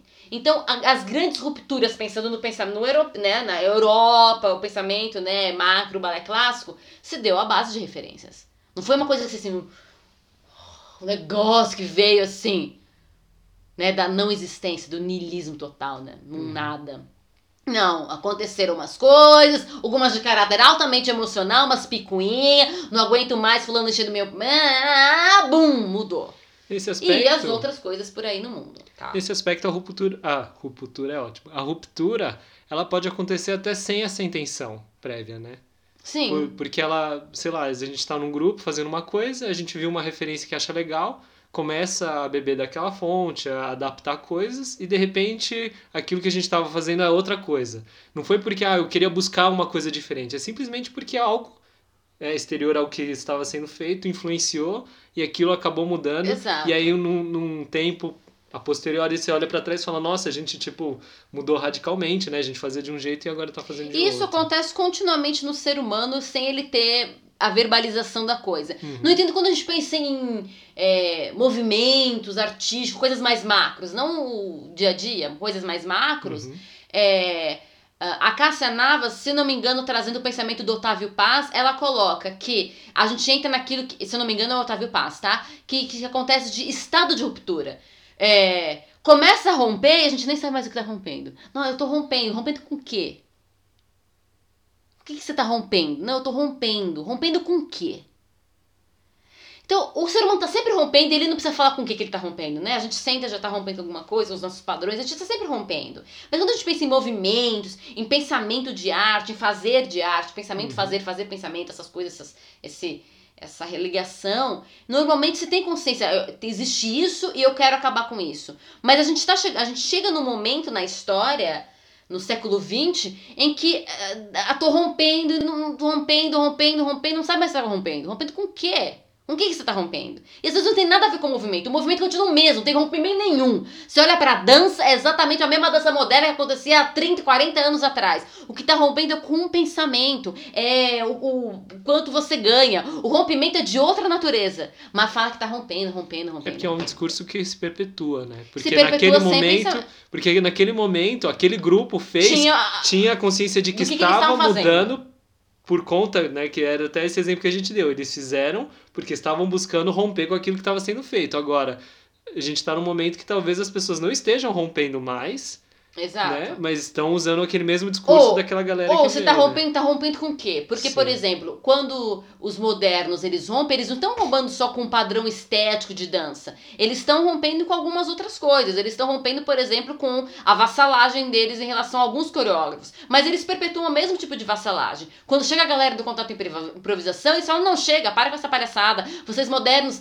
vocês são coreógrafos do moderno, né? Uh, são tão ditadores quanto eram os coreógrafos do balé clássico, porque vocês estão impondo agora esse corpo. Não, a, dança vai ser a dança coletiva, a gente vai fazer uma troca constante. Daí vem talvez a dança mais democrática de todas. A improvisação, ninguém manda. Ou a, a, o, é assim, eu mando, você manda, eu mando, você manda, eu mando, você manda. É o máximo que a gente consegue chegar. Mas não tem coreografia. Mas tem leis, tem dispositivos, mas não tem coreografia. Agora, um trabalho de improvisação também tem quem quem tá dirigindo o trabalho. Entendeu? Então, com o que, com o que, que rompeu? Então, eu tô rompendo com o quê? Tô rompendo com ter um elenco feito de pessoas altas. Assim, todo mundo baixinho. Pode ser uma ideia, entendeu? Então, assim, pondere sobre. Se você for usar ruptura, com o que você está rompendo? E veja se isso é de fato uma ruptura ou é só uma escolha momentânea. Né? Sim.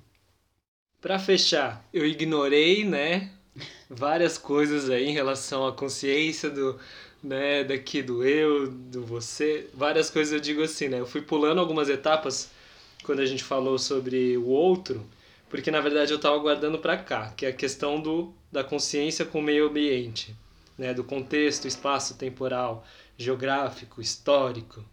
O que que a dança tem a ver com isso? Ok, a gente já pensou nessa questão de que a gente está sempre na relação com o outro mas nas questões ambientais mesmo desse lugar, né? Que nem hoje em dia está cada vez mais em, em voga né? essas questões ambientais de, de destruição, de desmatamento. Como é que a dança circula nesse meio? Como é que você acha que ela influencia, como ela sensibiliza para essas questões?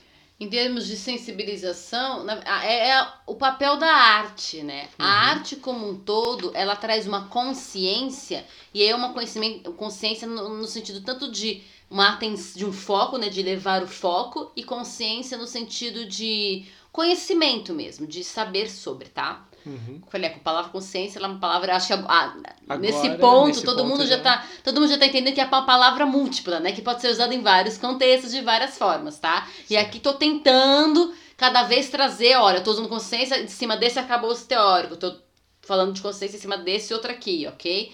E agora, pensando em consciência, como conhecer, como saber de alguma coisa, como conhecimento, como ter o foco, né, né levado para aquilo, ponderar sobre aquilo, consciência nesse sentido. A arte, ela tem a, a, a função de trazer consciência em relação ao ambiente e aos outros seres vivos. Ela conscientiza dessa forma tá? Apontando pro, pro é, tema? Tanto.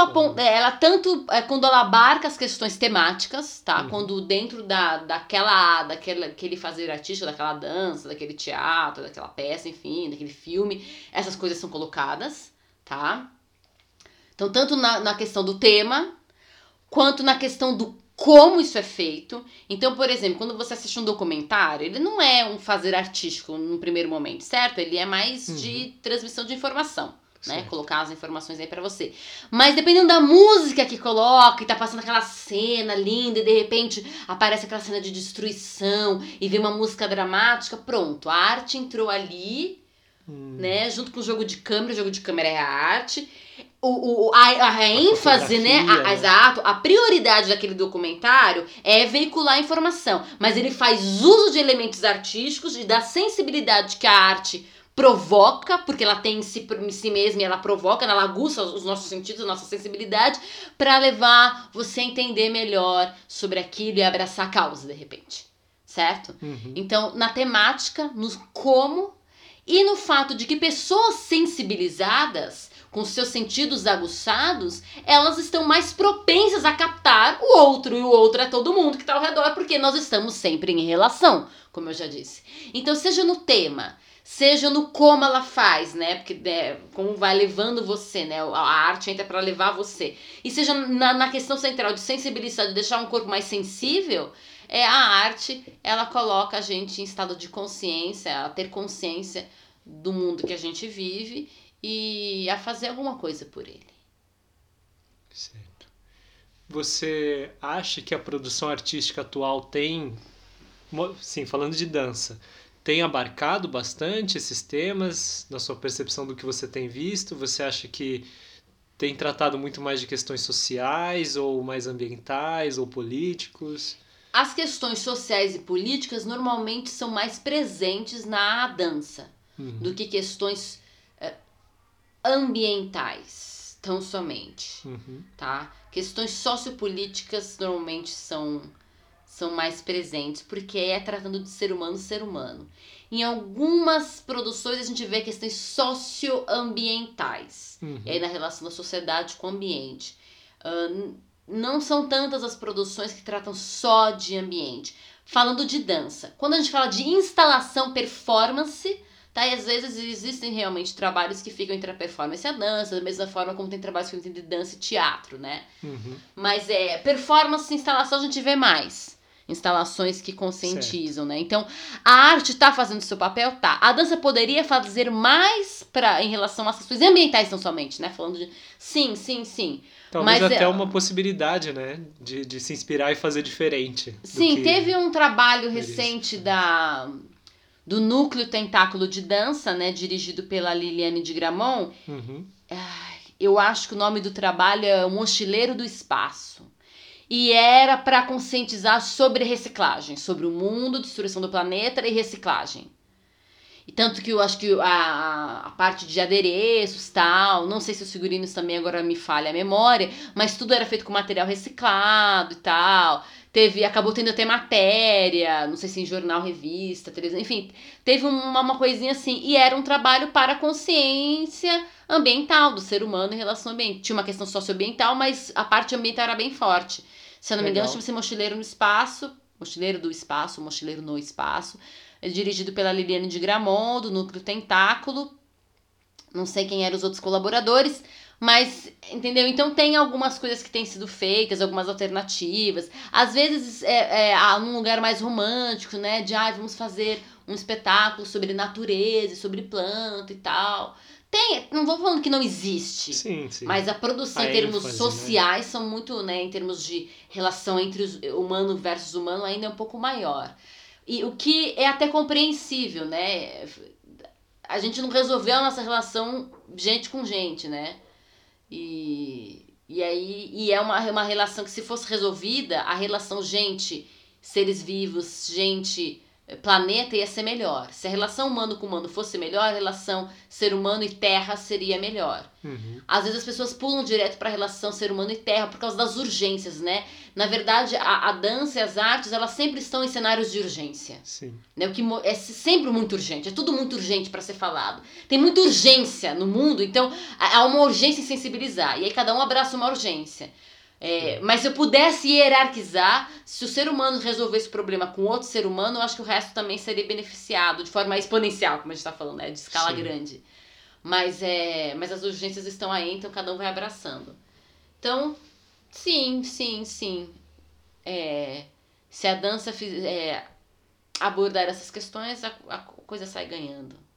Isso aí, muito bom. Ok, para fechar, quando a gente fala de consciência, também a gente também chama a atenção a questão da memória. Como é que você acha que a dança entra nesse aspecto também, da memória? Da mesma forma que eu falei em relação à arte. Uhum. É, a arte ela existe para a preservação da memória. E aí existem instâncias de memória. Uhum. Porque existe uma, uma memória que é constantemente trabalhada pela dança, é a memória da dança. Certo? A gente sempre está mexendo com memória. A gente sempre está atualizando aquele conhecimento de dança no nosso corpo, ou seja, trazendo a memória e fazendo ela tornar real. Ela torna, aí, no momento que ela se torna ali realidade, aí ela passa a ser memória no, no, seguinte, segui- no momento seguinte, por aí vai. Então a gente sempre está trabalhando com a memória. Então, sim, memória. Mas, é, quando a gente olha para a história, Uhum. é, as danças, elas preservam a memória das culturas e de tudo aquilo que foi realizado pelo ser humano, né? E aí, se a gente preserva a memória, a gente coloca na mesa, coloca ali na cena de novo aquilo, a gente traz aquilo para a consciência do outro, né? Ah, agora eu sei que isso existe, né? E, e da mesma forma como a arte e a dança sendo arte tem esse papel, é, muitos daqueles que têm consciência desse papel da arte, às vezes podam, né? Sabendo. Então, é, a gente tem, fala sobre a questão da, da, da transmissão, né? Da transmissibilidade. Eu acho que é assim que fala. Acho que é assim. E a gente fala também da questão do apagamento, né? Da memória. Uhum. Então, é, agora, povo, cultura que não tem memória, que não tem história, não tem futuro. Tá, pode estar tá fadada a rodar em círculo, certo? Sim. De repetir a mesma coisa, porque não soube que já foi. Sim. Não soube que já rolou, então agora vamos rolar diferente. Nem que seja um detalhezinho diferente. Aquela Então- história que a gente falou até do começo do autoconhecimento, né? Exato. Não fez análise do que deu errado, do que foi, do que não Exato. foi, o que deu certo pra Exato. repetir num dia que Porque não o tá legal. autoconhecimento, a gente pensa só nesse corpo, mas a gente tá sempre em relação. Então, é, eu tenho que me conhecer para saber como é que eu subo uma escada. Eu tenho que conhecer como é que é um elevador. Eu tenho que me conhecer para saber como é um navio. E o navio é diferente de um barco. Mas se eu apago algumas coisas da memória, eu já não tenho mais aquela relação. Então, talvez eu repita a relação.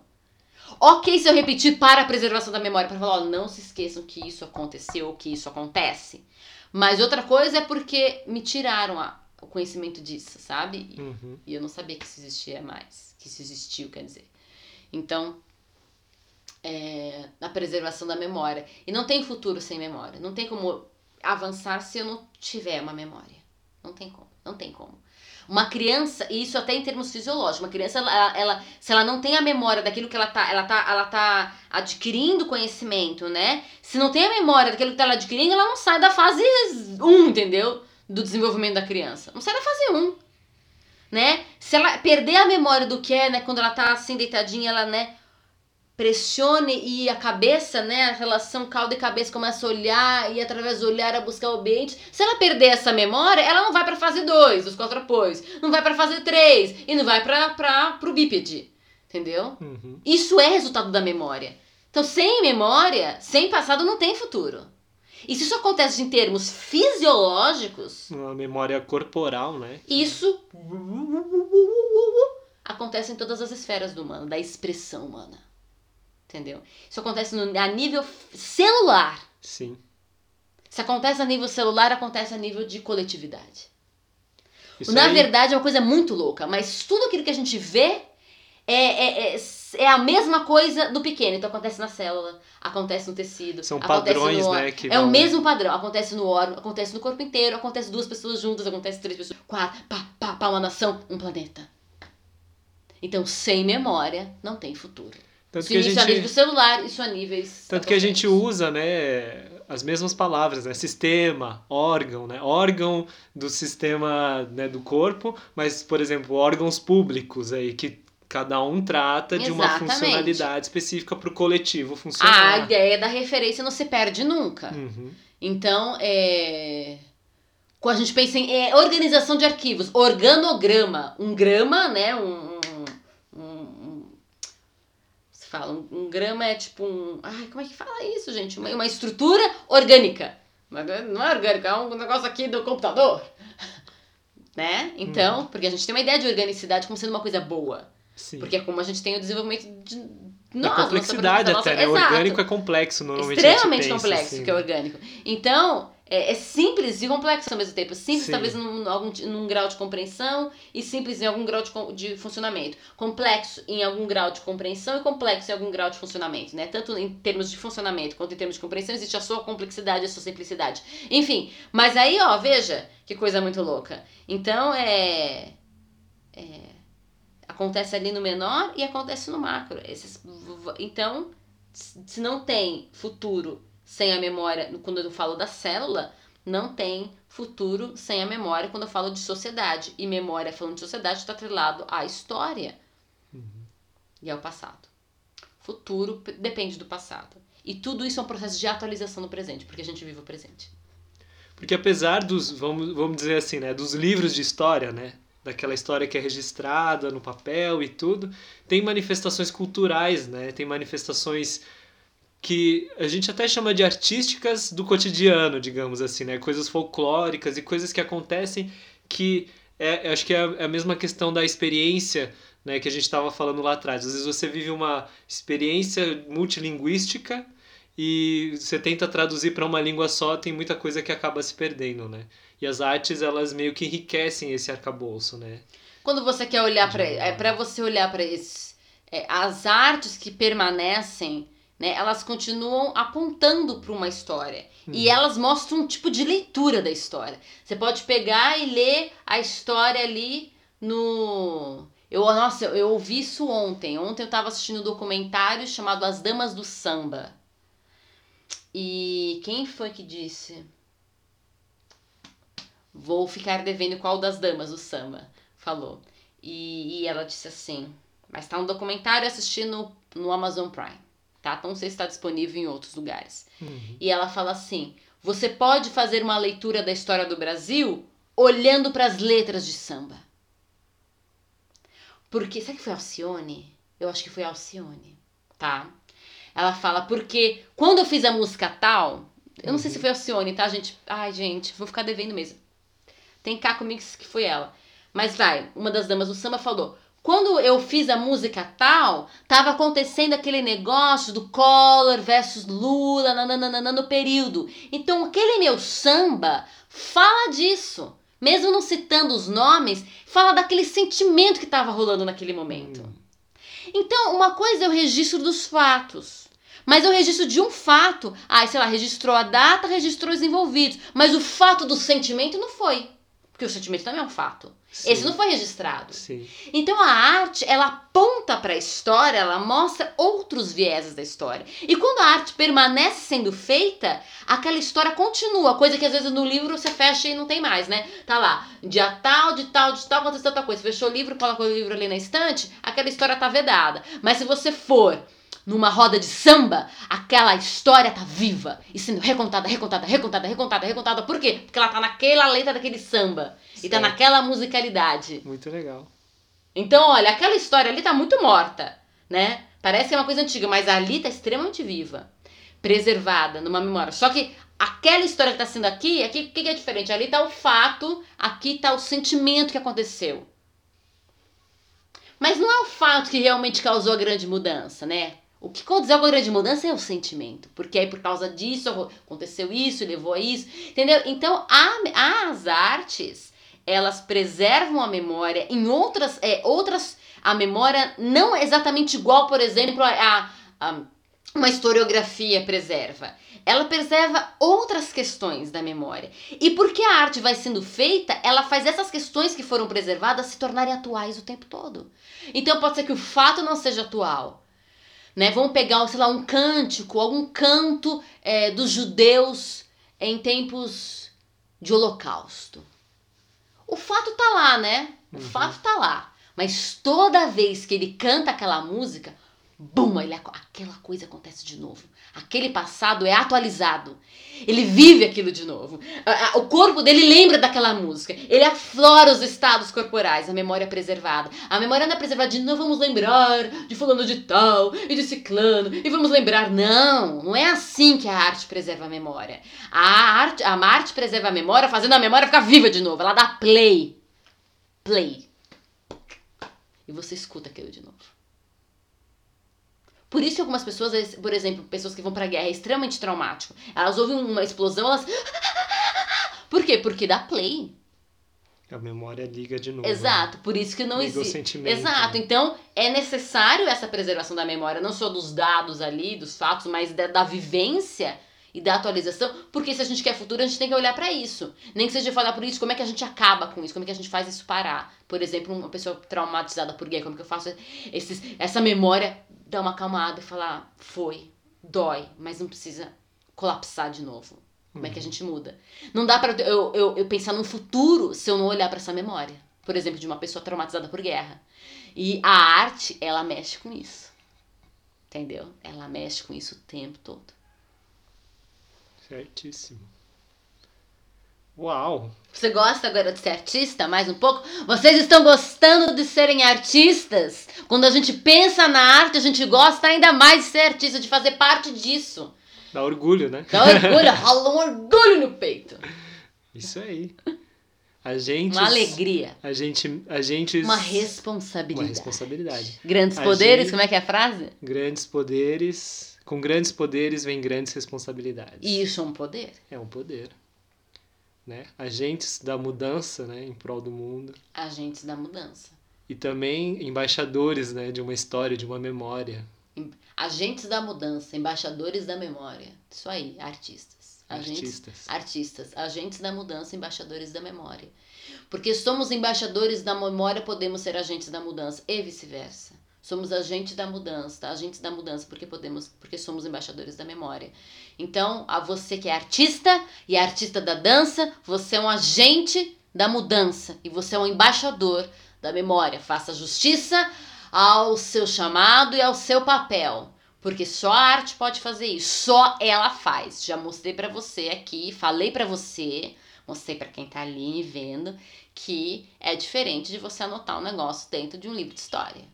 Que a, a preservação da memória em arte é, acontece com atualização da vivência. Ainda que ela seja sempre uma coisa nova, tem um elemento que se permanece, né, que perpetua-se. E isso é forte demais. É bem Isso forte. aí. E é bem. É uma grande responsabilidade e é um grande poder. Né? Yes. É isso aí, gente. Muito obrigado. Yes! Muito obrigado, Thalita. Muito pelo obrigada, papo de hoje. Schwang. Muito legal. Muito obrigada a vocês que estão me assistindo e muito obrigada a vocês que me ouviram até aqui. Assunto difícil, mas vale a pena pensar nessas coisas, vale a pena ponderar, anotar, pensar nessa nossa grande responsabilidade, que começa com a gente mesmo, de se autoconhecer, de aprofundar a consciência, tanto a consciência do conhecimento de saber sobre, quanto a, a, a, consciência do estado de atenção, alimentado pela nossa percepção, e que vai alimentar a nossa escuta a nossa presença, né? A partir desse conhecimento de mim, ir para o conhecimento do outro, ir para o conhecimento das gentes, e depois trazer isso de novo para mim. Né? É assim que a gente tem vida, e como eu sempre falo, dança gera vida. E é isso aí, muito obrigada. Isso aí, muito obrigado, gente. Parabéns pra você que ficou até aqui conosco. Ó, força, hein? Muito muque. Isso aí, gente. Mais uma vez, fica o convite para vocês também seguirem a Thalita em todas as redes sociais em que ela está presente. Sim, sim. No Twitter, Thalita LC84, em todas as redes, na verdade, Thalita LC84. No Twitter, no Facebook tem a página, só colocar lá, Facebook barra Thalita LC84. Instagram, mesma coisa, o perfil dela. É só Isso. colocar o barra Thalita LC84. Thalita LC é de Thalita Leme Chuang, né? Thalita LC. Exato. 84 é o ano que eu nasci. No YouTube, no canal, mesma coisa. E a única coisa que fica diferente, né, é o nosso blog, que é no Medium, fica arroba ThalitaLC84, Isso. ok? Isso. E quintas-feiras, às quintas-feiras, eu tô fazendo uma live, minha gente. Toda quinta-feira, às 3 horas da tarde, 15 horas, tem live comigo. Tanto no Instagram, quanto no YouTube, quanto no Facebook, eu transmito para as três coisas ao mesmo tempo. Por isso, às vezes, meus olhinhos assim vai, né, vai mudando de câmera, porque é uma loucura. E assim, às 15 horas, 3 horas da tarde, o nome da live é Quintal Coreográfico. Eu normalmente trago conteúdos de dança de uma forma bem mais palatável, assim, bem acessível. Então eu trato de assuntos de dança diferente aqui, né? Porque aí eu preparo como se fosse uma aula mesmo, uma aula curta, trago um assunto de dança e falo, né? com vocês e tal. Toda quinta-feira tem um assunto diferente. Eu começo a divulgar logo no começo da semana, então logo na segunda, no mais tardar na terça, você já fica sabendo qual vai ser o assunto da semana. Toda quinta-feira, três horas da tarde, live comigo, quintal coreográfico, apareçam, vamos trocar. Né? E aí é sempre uma delícia compartilhar os conhecimentos de dança. Vem junto! É isso aí, gente. Mais uma vez, muito obrigado e até a próxima. Até a próxima. Grande beijo! Beijos! Esse foi o Papo Curvo, seu podcast fora da linha e certamente para além do rastro.